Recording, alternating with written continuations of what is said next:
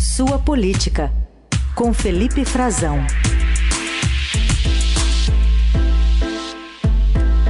Oi, Frazão, bom dia.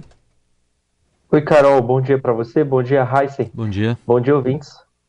Frazão, apontado em pesquisas anteriores um crescimento de Bolsonaro, aparentemente foi o que está motivando essa reconciliação entre Marina Silva e Lula, sacramentada ontem em uma entrevista coletiva aqui em São Paulo, onde ela concorre a deputada. A gente tem um trechinho da fala da ex-ministra do Meio Ambiente. Nosso reencontro político e programático se dá diante de um quadro grave da história política, econômica, social e ambiental do nosso país, em que nós temos uma ameaça que eu considero a ameaça das ameaças, a ameaça à nossa democracia. E sempre que a democracia é ameaçada, há uma tentativa de corrosão do tecido social em todas as suas dimensões. Frazão, como você já apontou no Twitter mais cedo, esses dois ex-candidatos à presidência da República ladeando o presidente ou o candidato a presidente Lula nessa, nessa reta final da eleição, né? Exato, Carol. Esse é um dos pontos que eu queria destacar aqui, trazer para a gente, para nossa reflexão. Pelo menos para consumo externo, esse é um movimento muito importante. Externo por quê? Porque Lula precisa se movimentar. As pesquisas de intenção de voto estavam mostrando, pelo menos até ontem à noite, uma estagnação do Lula. Parecia que ele tinha batido num teto e não passava da, do patamar que ele já tinha atingido antes. Pelo contrário, estavam mostrando até uma oscilação dentro da margem de erro, ainda um cenário de estabilidade, mas uma oscilação negativa, caía um ponto, caía dois pontos, mas e, e com Bolsonaro ao contrário, ao longo do tempo recuperando fôlego, subindo bastante lentamente. E o Lula precisava, é claro, ele tinha já tinha um grande apoio, é um apoio majoritário, mas ele precisava subir, né? Ele precisa dialogar para além do petismo, para além da esquerda, e foi isso que ele conseguiu ontem. Conseguiu com uma cena como essa que você comentava, que eu, que eu registrei também no Twitter, Carol, que é muito emblemática. São dois ex-candidatos a presidente da República que estavam na última disputa e que estavam, naquela ocasião, à direita de Lula. Eles estavam mais ao centro do que Lula. Né? Na verdade, Lula não disputou na, na eleição de 2018, foi o Fernando Haddad o candidato, mas ele tinha, assim, ali toda a pompa de o grande o grande cabo eleitoral, né? Era a pessoa que coordenava os esforços da campanha do petista, eh, Fernando Haddad, que o representou depois que ele foi impugnado, foi impedido de concorrer por decisão da justiça, por causa dos processos em que ele estava condenado naquela época. A Marina tinha várias mágoas com ele, a gente sabe, desde que ela, ela saiu do PT, ainda no governo Lula, como ministra do Meio Ambiente, deixou o governo, depois deixou o PT, foi para o foi o PV, depois foi para o PSB, depois fundou o seu próprio partido, a Rede, que tem divergências, como ela e o Alckmin, Geraldo Alckmin, que é outra figura, pontuaram. Além deles, tem outros candidatos, muita gente no Twitter falou, não, Frazão, mas tem também outros candidatos a presidente, que também estão apoiando Lula, citaram Haddad, citaram Boulos, sim, mas eles não concorreram contra o PT, contra o Lula. Se o Lula tivesse sido candidato, o Boulos não seria candidato em 2018 e o Haddad, por óbvio, que não também. Agora, esse sinal é de reconciliação e é sim de formação de uma frente ampla, de uma frente eh, que a terceira via, outros candidatos de alternativas, né, que se colocam como alternativas, tentaram construir e nenhum partido conseguiu. O Lula sim está conseguindo a Marina o ajuda a falar com outros públicos, com um público mais amplo, com duas funções muito importantes. Será, sobretudo, Carol, a questão ambiental, em que ela é uma referência internacional, ela vai poder ter várias funções, ela é escalável como ministra no time do Lula se ele vencer as eleições em mais de uma posição. Isso é informação da própria campanha, de, de pessoas do governo também que avaliam assim de carreiras de Estado na diplomacia, no meio ambiente, poderá talvez coordenar o que o Lula chamou de ontem de um programa transversal ambiental. Enfim, ela provavelmente se elege também candidata a deputada federal por São Paulo, tem força, tem representatividade para isso e ajuda ainda mais o candidato Lula a falar com as mulheres e com o público evangélico, que ele tem, esse sim, uma grande dificuldade. Ele está melhorando as intenções de voto dele no público evangélico, tá, fez um programa muito voltado para isso, mas o Bolsonaro tem uma preferência muito descolada. E ontem a Marina já veio com esse linguajar dizendo que é mentira que ele fecharia igrejas, né, que é uma das mentiras que estão dos boatos que se espalham, e também usou o linguajar dela, da Marina, que ela sabe falar com esse público da mulher, mulher de baixa renda, mulher que tem a imagem do que ela foi, do que ela representou no início da política, na carreira política dela, para falar também sobre a semente do mal que está sendo plantada na sociedade. Ela usa esse linguajar até com referências bíblicas, né? E também falou é, que isso está ceifando vidas na sociedade. Isso é muito importante para a gente entender como essa semente maléfica, a ameaça do o mal, né, o, a, a, ameaça das ameaças, a, a, Marina consegue ter essa linguagem. Ela tinha, sim, sempre teve, apesar da preferência do Bolsonaro, uma entrada relevante no segmento evangélico também, que ela é evangélica, ela é da Igreja Assembleia de Deus. Tudo bem, apoio importante esse, mas a gente fala agora também do outro candidato, segundo colocado, Jair Bolsonaro, que deu uma entrevista a um podcast cristão, chegou a dizer que é, sobre aquela fala lá de que não era coveiro, né? Demonstrou um certo arrependimento, mas ele disse também que vai passar a faixa e se recolher caso perca as eleições de outubro. Vamos ouvir esse trechinho para você comentar, Felipe. Se essa for a vontade de Deus, eu continuo. Se não for, a gente passa aí a faixa e vou me recolher, porque com a minha idade eu não tenho mais nada a fazer aqui na Terra se acabar essa minha passagem pela política aqui em 31 de dezembro do corrente ano.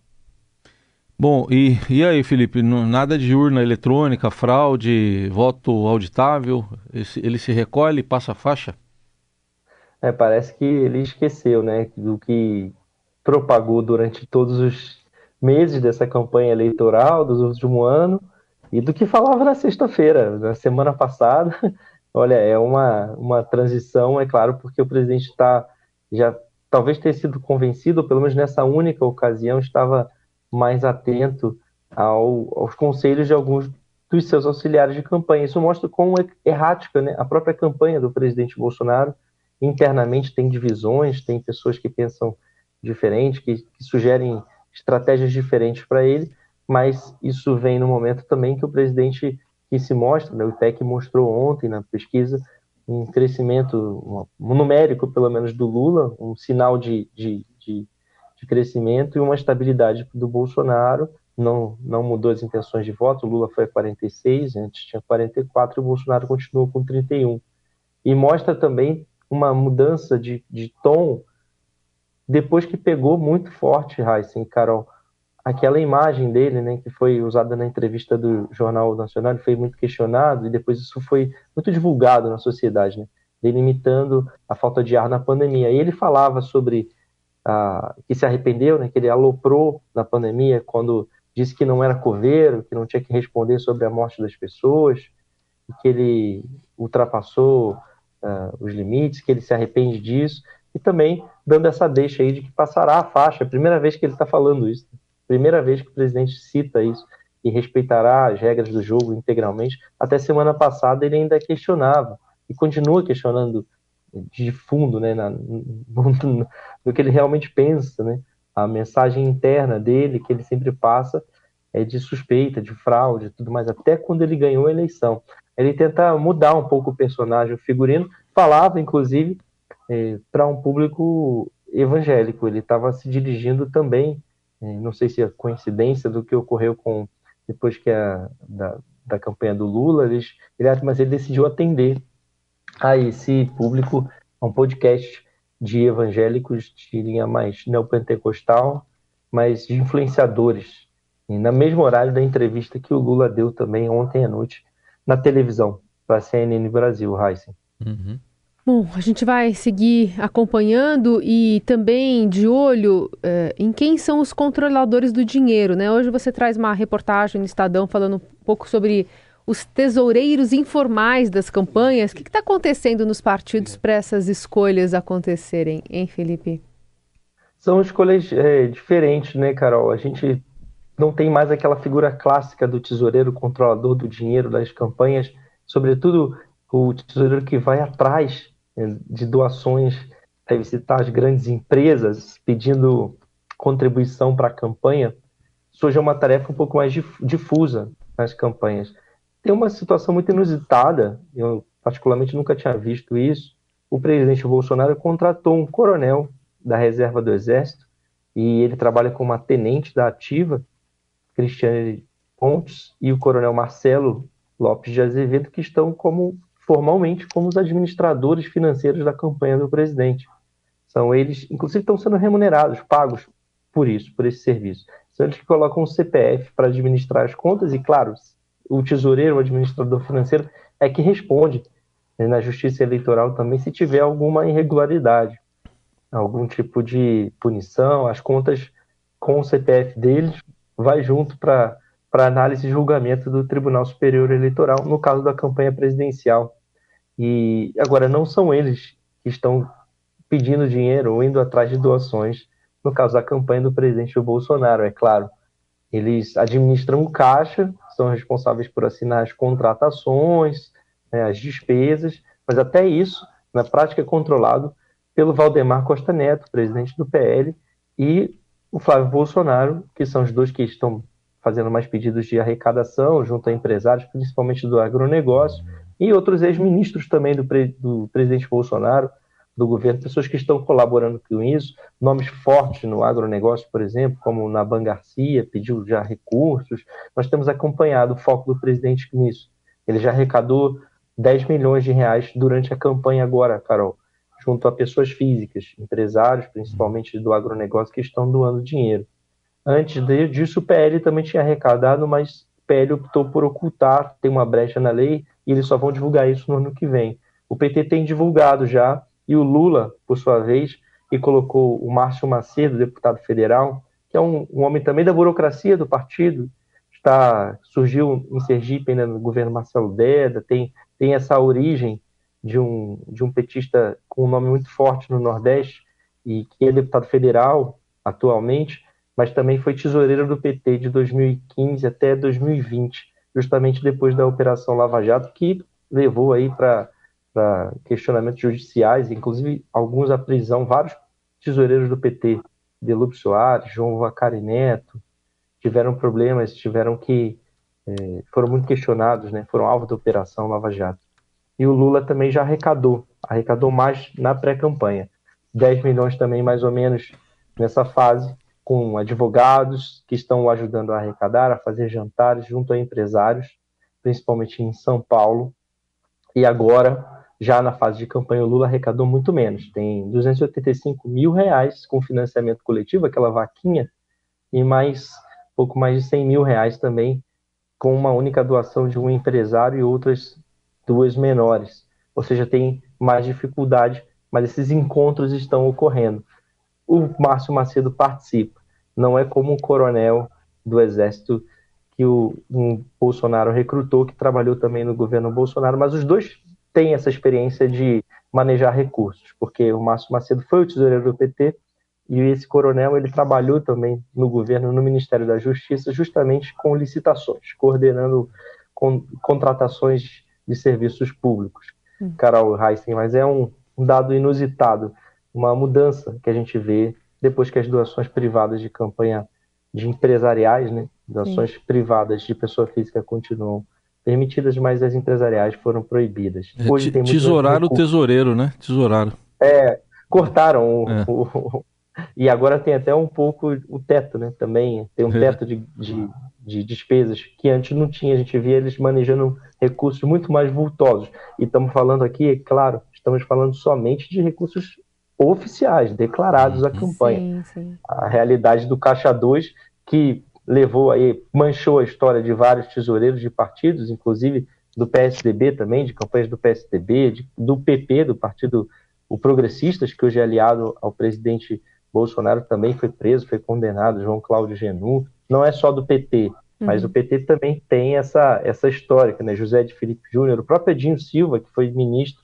hoje coordena a campanha do Lula, é um dos coordenadores, e também teve que dar muitas explicações, não foi condenado, mas, enfim, foi, foi levado para a justiça para prestar explicações sobre a campanha da presidente Dilma Rousseff em 2014. Tem, tem um histórico, né? Essa função ela tem um histórico é, nebuloso, um histórico problemático, é muito visada já, mas é também estratégica e geralmente eles preferem atuar bem longe dos holofotes, justamente para evitar constrangimentos. E tem que ver se está funcionando, porque hoje no Globo o Flávio Bolsonaro, filho do presidente, disse que está faltando recursos né, para a campanha num momento crucial. É, nesse movimento do, do presidente da República em busca de votos. Enfim, vamos. É, é um recado para quem tem, né? Para quem tem para doar, porque de fato está muito aquém mesmo do que eles queriam. É. Eles queriam quase, achavam que ia arrecadar, Carol, só para os nossos ouvintes ter uma noção, 400, 500 milhões de reais eh, junto ao setor privado, pro, que a arrecadação, tudo bem, não tem um limite, né? Tem um limite de gasto, mas ele poderia repassar para outros candidatos. E pelo que a gente está vendo do que está sendo prestado conta, a gente não sabe o que o partido arrecadou sim, de si, sim. em si, mas eu, eu, sei que uma das uma principais arrecadações foi de mais ou menos um milhão de reais de uma família dona de planos de saúde, que doou para todos, todos os partidos dos presidenciáveis, e depois, agora na campanha, pelo que pingou mesmo, só 10 milhões é. para o Bolsonaro. Felipe, obrigado. Voltamos a nos falar na quinta-feira. Até lá, boa semana a todos. Um abraço.